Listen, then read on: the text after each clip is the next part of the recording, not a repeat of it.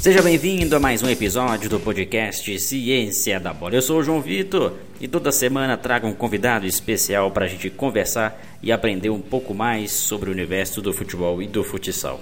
Hoje o tema é a formação de atletas no Brasil e no exterior. E para isso eu convido Luiz Antônio Ramos, que é mestre em gestão do esporte e também e também diretor do site gestãodesportiva.com.br.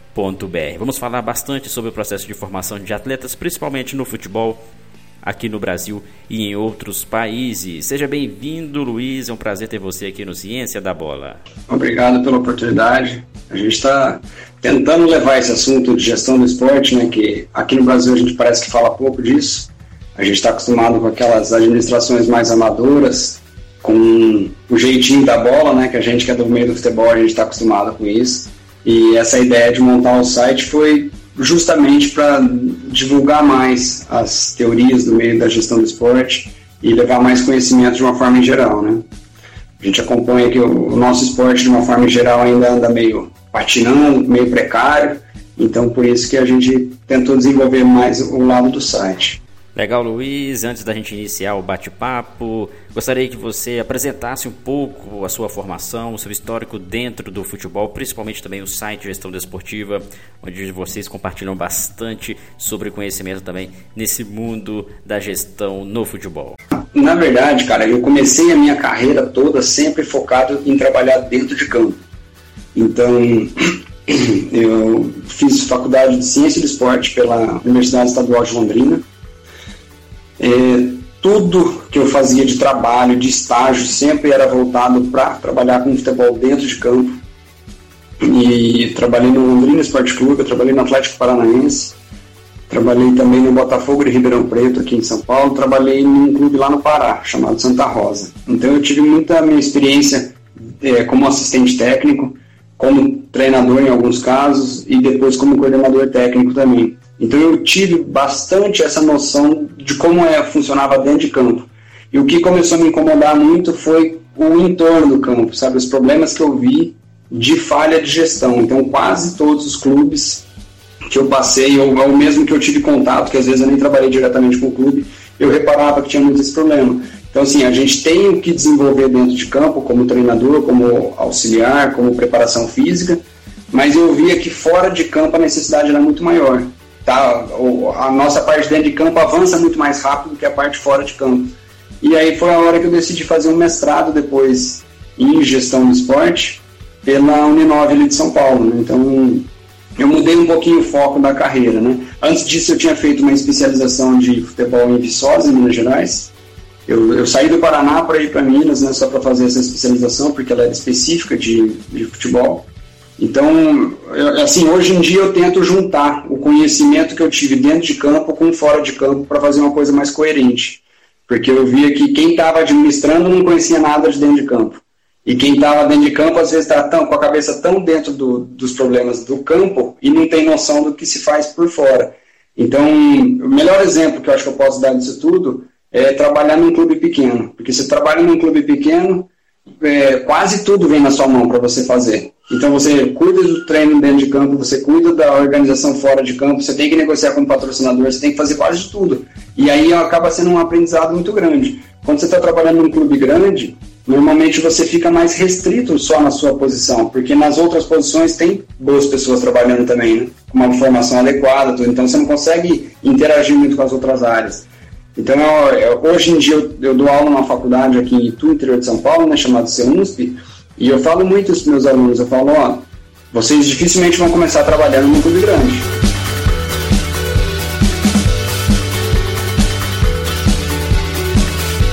Aí quando eu fiz o mestrado agora, mais recentemente, 2015, aí eu pensei, eu não posso perder essa oportunidade de novo. Então foi quando eu montei a, esse site de gestão esportiva e coloquei ali vários colegas junto que, que iam debater bem o tema, né, que eu sabia que tinha uma boa capacidade, tudo.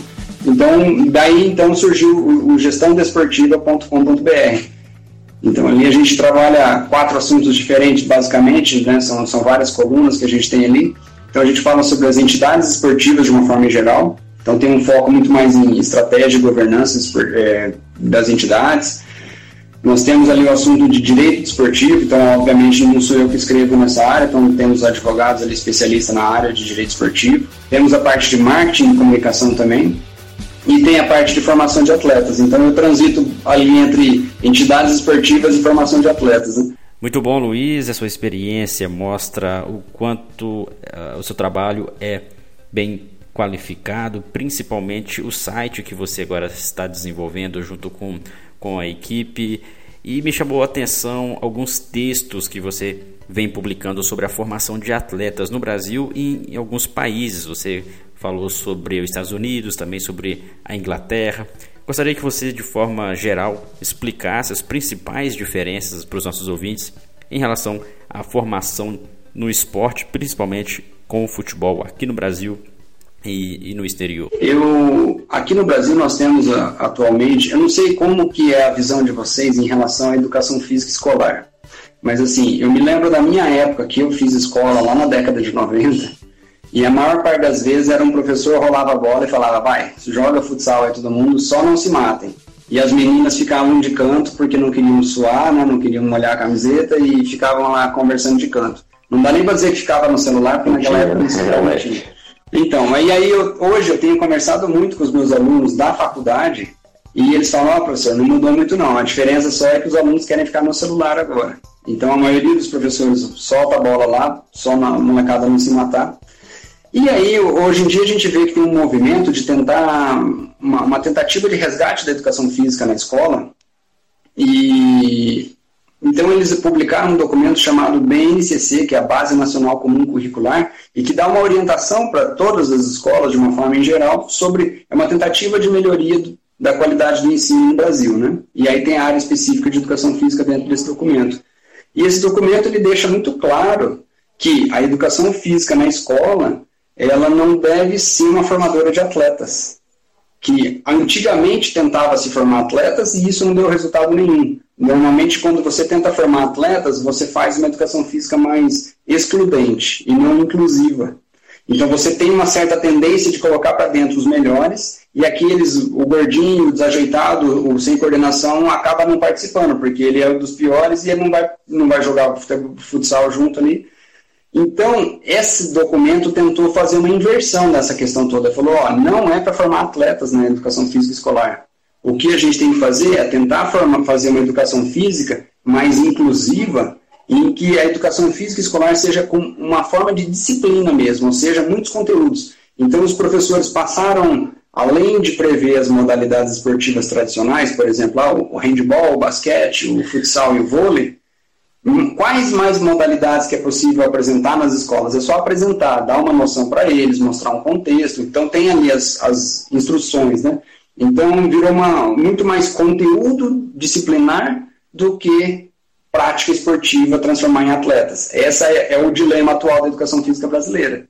Então, num desses textos que eu comecei a colocar ali, eu falei disso. Eu falei, bom, tá, tudo bem, eu entendo essa, esse movimento atual da educação física de querer valorizar a disciplina não como treinamento esportivo, mas como uma disciplina escolar mesmo. E mais inclusiva, de colocar todo mundo, trabalhar práticas de uh, esportes radicais, trabalhar ginásticas. Então tem vários temas ali dentro que são acrescentados e vai muito além só das modalidades esportivas.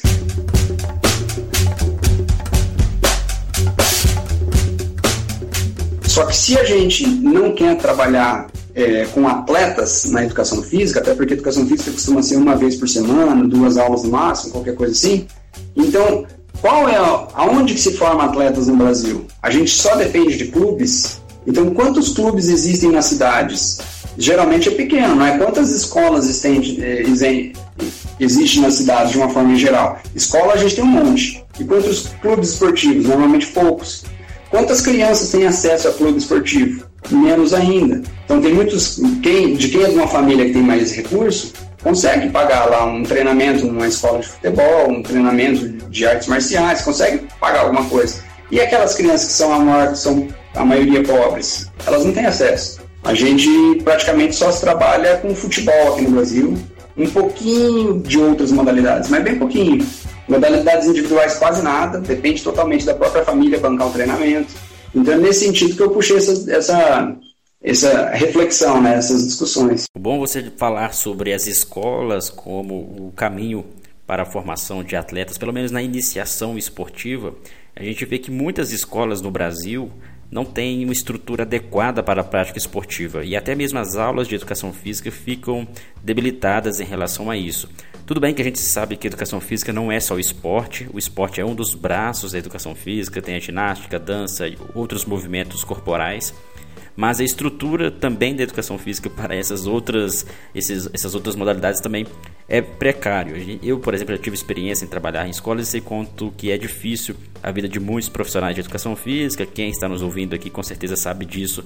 É, os desafios que, que a gente tem aqui no Brasil em relação a outros países onde é, principalmente países de primeiro mundo, onde o esporte na escola já é um pouco mais valorizado. Se a gente aprofundar um pouquinho mais a análise aqui no nosso caso, em 2014, o Brasil foi sede da Copa do Mundo e 2016 sede dos Jogos Olímpicos. Então a gente pensa, pô, estamos recebendo os maiores eventos do mundo de esportes aqui. Então dá uma sensação de que tudo está indo bem no esporte aqui.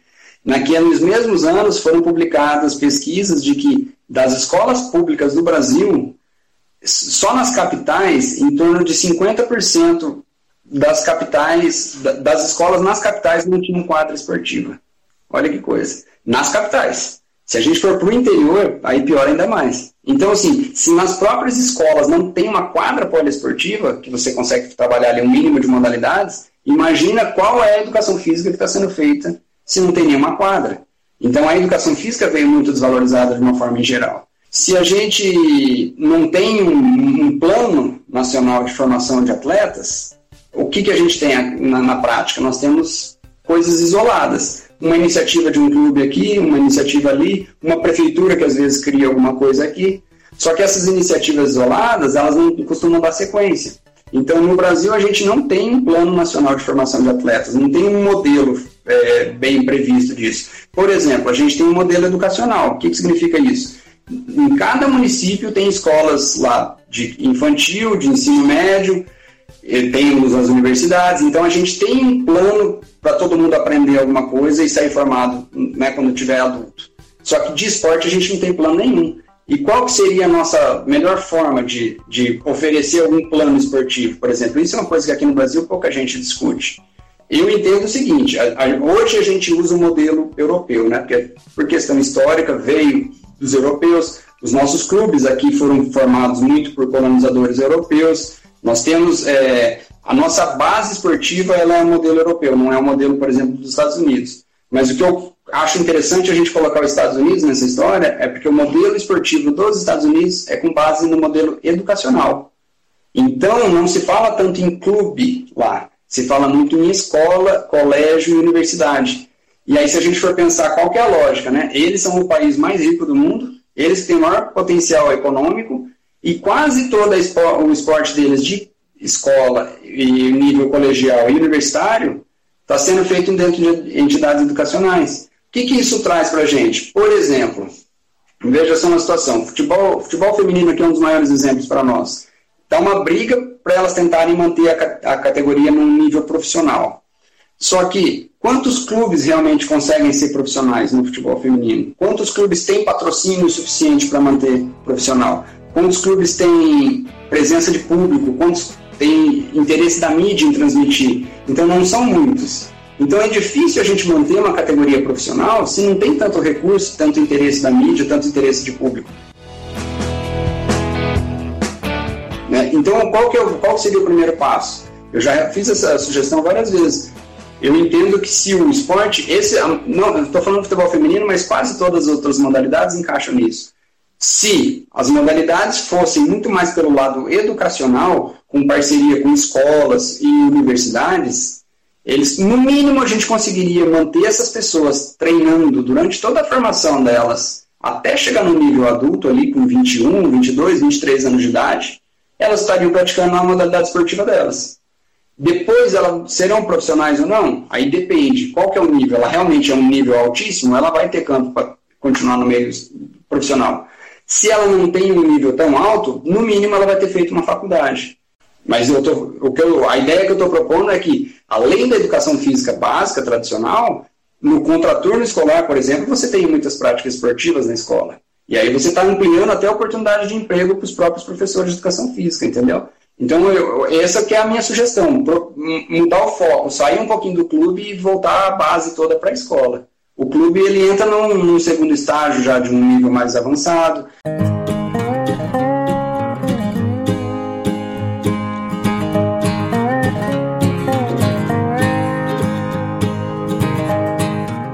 Legal, Luiz, para a gente dar sequência a esse bate-papo, vamos entrar num assunto não deixando de lado essa questão da organização do, do esporte no Brasil. Em comparação com outros países, por exemplo, Estados Unidos, a gente sabe que o esporte, desde a, da, desde a iniciação, desde a base, é valorizado nas escolas, porque a longo prazo uma pessoa pode entrar na universidade por causa de ser bom em alguma modalidade esportiva, justamente pelo incentivo que lá eles dão a bolsistas que têm habilidade na, na prática de, alguma, de algum esporte. Aqui no Brasil a gente não tem essa estrutura.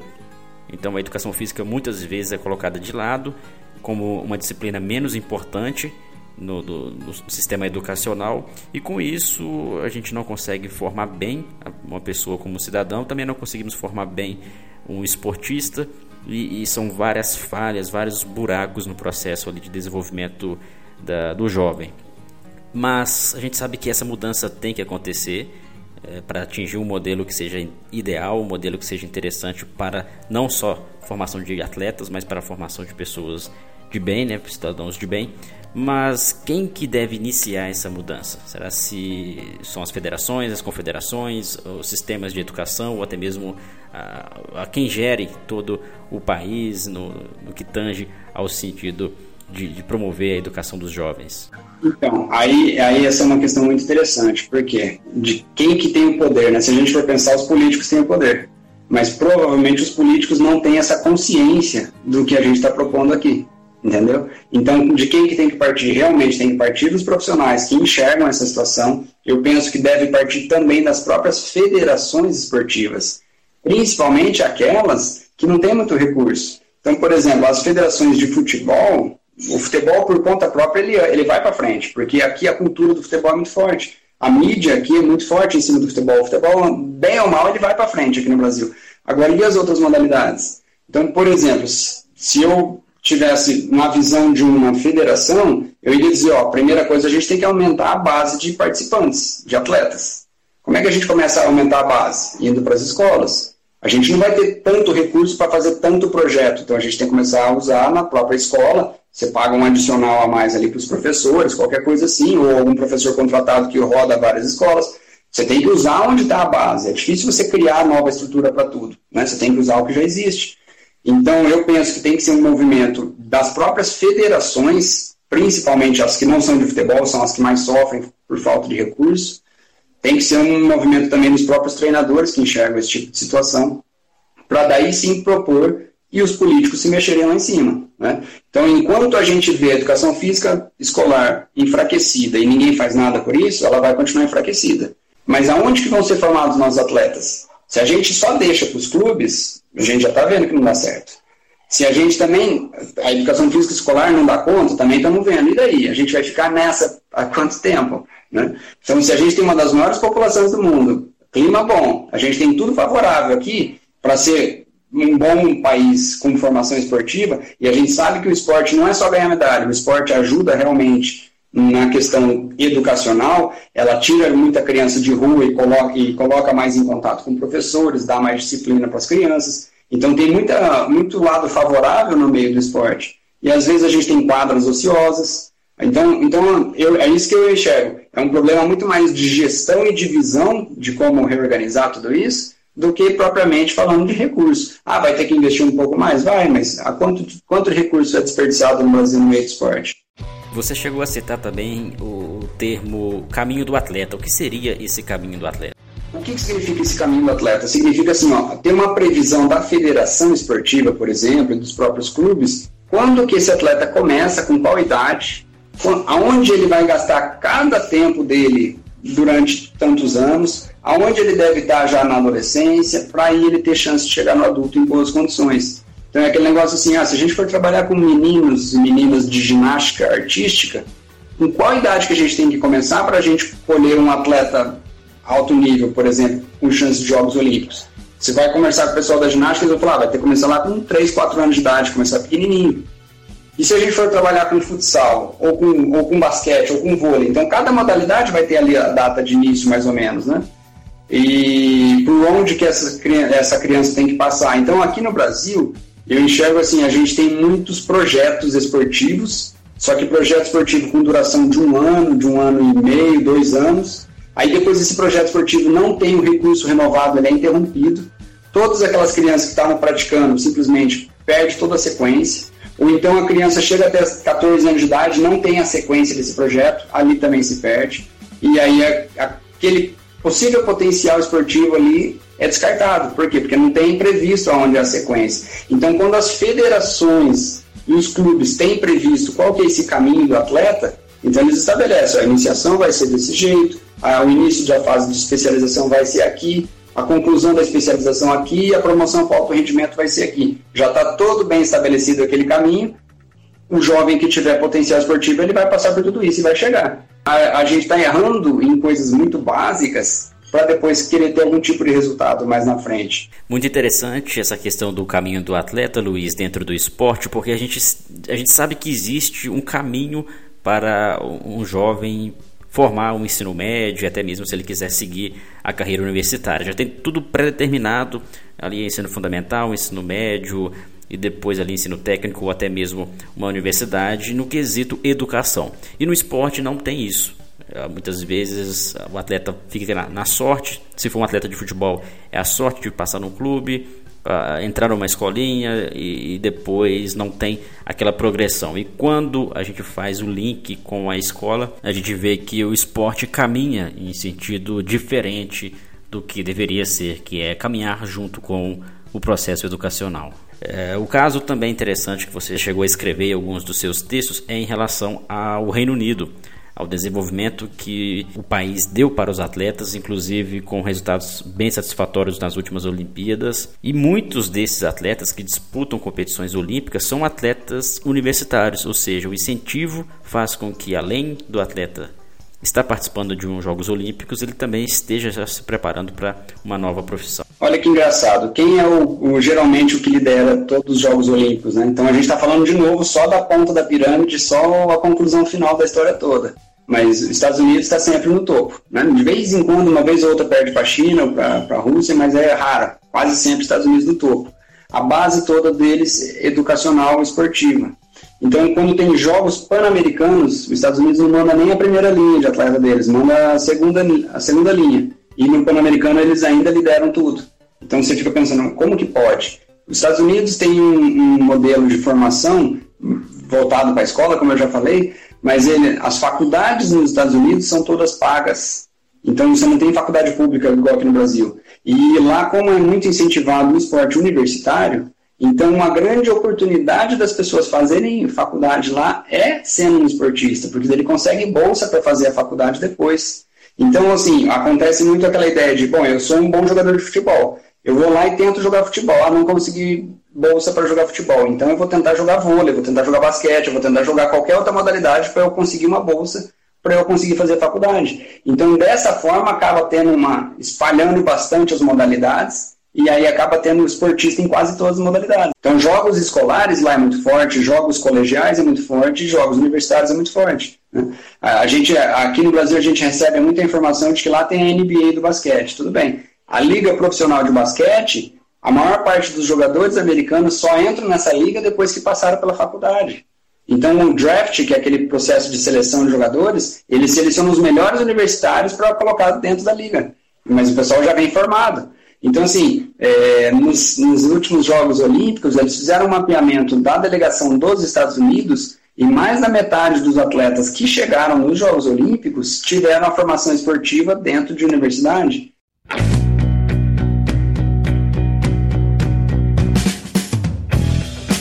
Agora, a gente levando para o caso da Inglaterra, que você falou, por que, que chama a atenção no caso da Inglaterra? A Inglaterra sempre teve o mesmo modelo, da Inglaterra, estou falando a Grã-Bretanha, na verdade, né? porque envolve lá País de Gales, envolve Escócia e Irlanda do Norte também. Então, a Grã-Bretanha é que eles disputam os Jogos Olímpicos todos unidos, que é o Reino Unido. Né?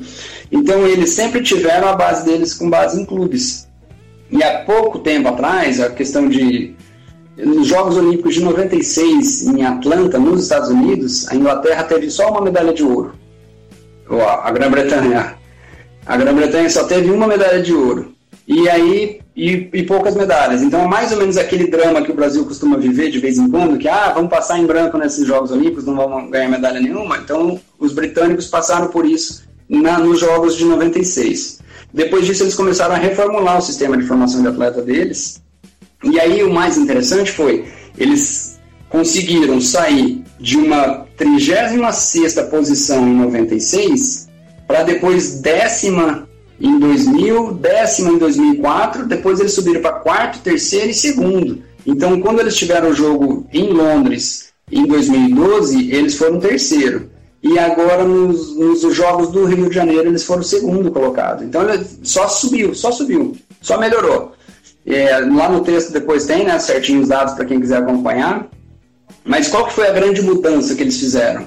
Olha, a gente está falando isso é um processo de 20 anos, então não é um processo tão longo assim.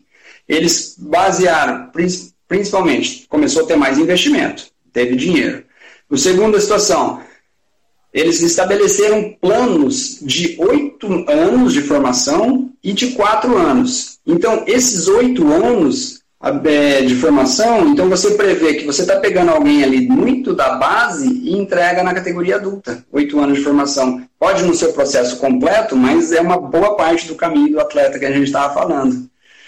E, e aí eles previram que de todo o recurso que vinha da loteria esportiva, então 60% desse recurso é destinado aos atletas que têm chance de medalha nos próximos quatro anos. Então é quase como se fosse só nos adultos, ou nos que estão ali no sub-20, por exemplo. 60% do recurso. E os outros 40%, o que não é pouco, é bastante, aí sim é destinado nesse programa de oito anos de formação, porque você vai investir muito mais na base. Entendeu? Então eles começaram a realmente colocar mais investimento na base, e aí tem um outro estudo em relação ao plano britânico, de que uma boa parte deles agora vem de base educacional. Então é como se o modelo britânico tivesse pegando ali o exemplo dos Estados Unidos. Então eles estão colocando mais esportes nas escolas, mais esportes nas universidades.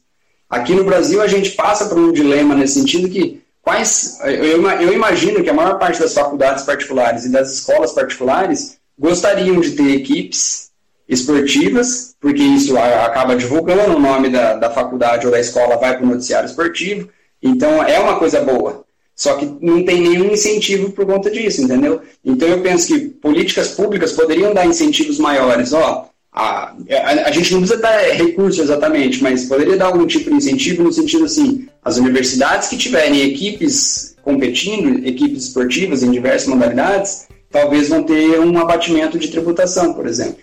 Aí é um incentivo para elas passarem a investir. Ao invés de você pagar 100% para o governo do seu imposto, você paga 90% para o governo e 10% você pode montar as suas equipes esportivas universitárias.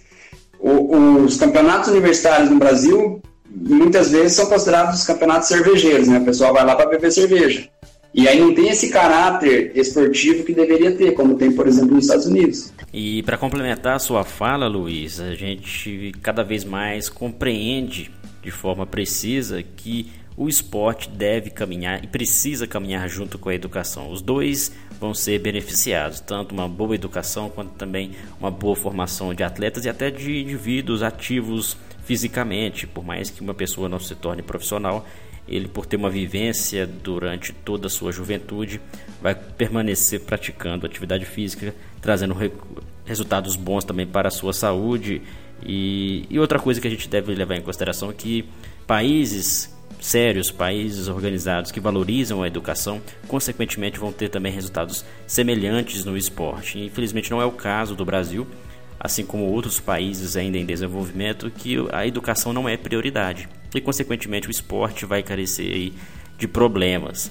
Não vamos ter uma estrutura bem organizada, inclusive você citou sobre projetos, incentivos do governo que muitas vezes se perdem justamente por causa de, de falta de objetividade, falta de recursos, e aí cada instituição, cada clube ou cada agremiação tenta resolver esses problemas do esporte do seu jeito, o que não seria interessante. O que seria interessante é ter um modelo próprio e a partir desse modelo próprio os clubes ajustarem e, e otimizarem de acordo com a sua característica e a cultura onde está inserido. Então, mas é por isso que assim, no caso do futebol aqui no Brasil, por mais que o nosso futebol seja mais ou menos desorganizado e tal, mas ele ainda consegue fazer funcionar. Porque assim, a gente tem muito clube aqui no Brasil e tem muito interesse de patrocinadores, de mídia, então a, as coisas andam, bem ou mal andam. Então, por exemplo, uma criança quer começar a jogar futebol, começa com futsal, por exemplo, depois vai joga para uma escola esportiva, vai para algum projeto social.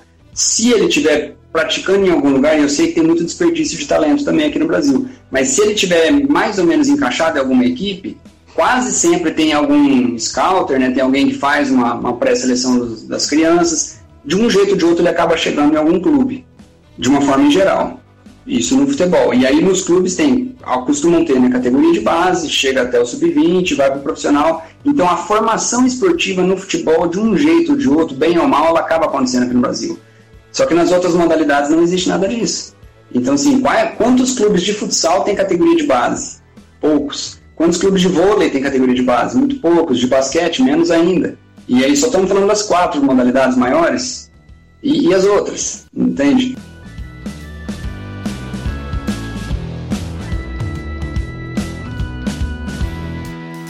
E por mais que a gente se mobilize, né, profissionais do esporte, professores de educação física, se mobilizem e tentem fazer com que isso fique diferente, seja mais aproveitado, as pessoas que estão com poder, né, que têm a, a famosa caneta e comandam e desmandam e, e, estão responsáveis por esse processo, não conseguem compreender, né, ou não entendem esse, esse processo de, de melhoria para o desenvolvimento do esporte no nosso país? Então, o problema é que os governantes não têm a menor noção do que, que a gente está falando. Esse é o problema, né? Então, se a gente entregar um plano bem mastigado para eles ali, do início, meio e fim, e tem até muito questionamento em relação aos projetos da lei de incentivo. Por exemplo, tem muito recurso, às vezes o governo fala isso, ó, tem um recurso separado aqui para as leis de incentivo e ninguém captou. Mas você vai lá ver a burocracia que é para você conseguir captar o recurso, só os clubes grandes que acabam conseguindo praticamente. Porque você vai precisar de uma assessoria jurídica muito boa, você vai precisar de contabilidade muito boa, você vai precisar de garantias financeiras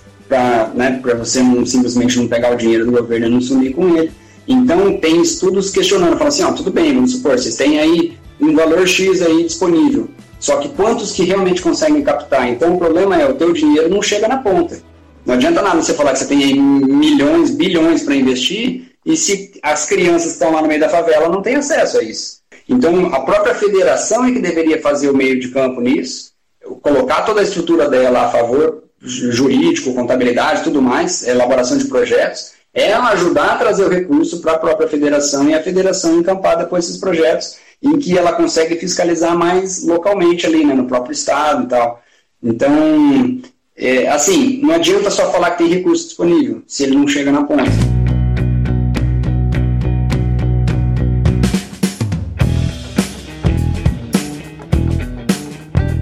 Bom, Luiz, um papo excelente. Pena que o tempo está acabando. Quero agradecer a sua participação no episódio de hoje.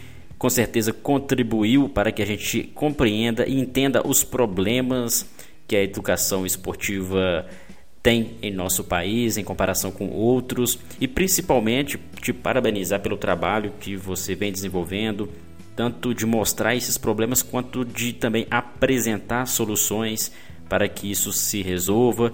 Não depende só de nós, como a gente disse, né? Mas de ações como essa sim vão fazer com que outras pessoas também se mobilizem e quem sabe a gente possa ver mudanças, nem que sejam mudanças pequenas, mas que sejam essenciais para promover essa evolução na educação esportiva no Brasil. Quero também desejar um sucesso para você nessa área de atuação, principalmente com o seu site, gestãodesportiva.com.br. Aconselho depois o pessoal entrar lá e acompanhar o trabalho que o Luiz e sua equipe vem desenvolvendo e desejar também deixar portas abertas para parcerias e novos, novos bate-papos aqui no Ciência da Bola. Muito obrigado pela oportunidade, parabéns pelo trabalho que vocês fazem também convidar, né, para quem tiver interesse, então acessar ali o Gestão Desportiva com D, gestãodesportiva.com.br e ali a gente trata de vários assuntos, não só dessa parte de formação de atletas, né?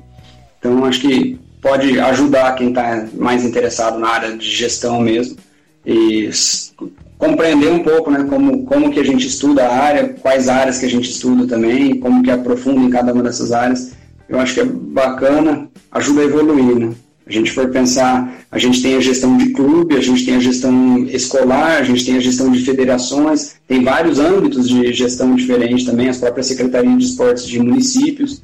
E aí dá para dá para todo mundo tentar juntar as ideias e tentar fazer alguma coisa melhor, né, do que cada um trabalhando isoladamente. E este foi mais um episódio do podcast Ciência da Bola. Obrigado pelo carinho da sua audiência. Continue acompanhando nossos podcasts, o nosso trabalho também nosso site. Acesse cienciadabola.com.br e confira os nossos cursos. Grande abraço a todos e até o próximo episódio.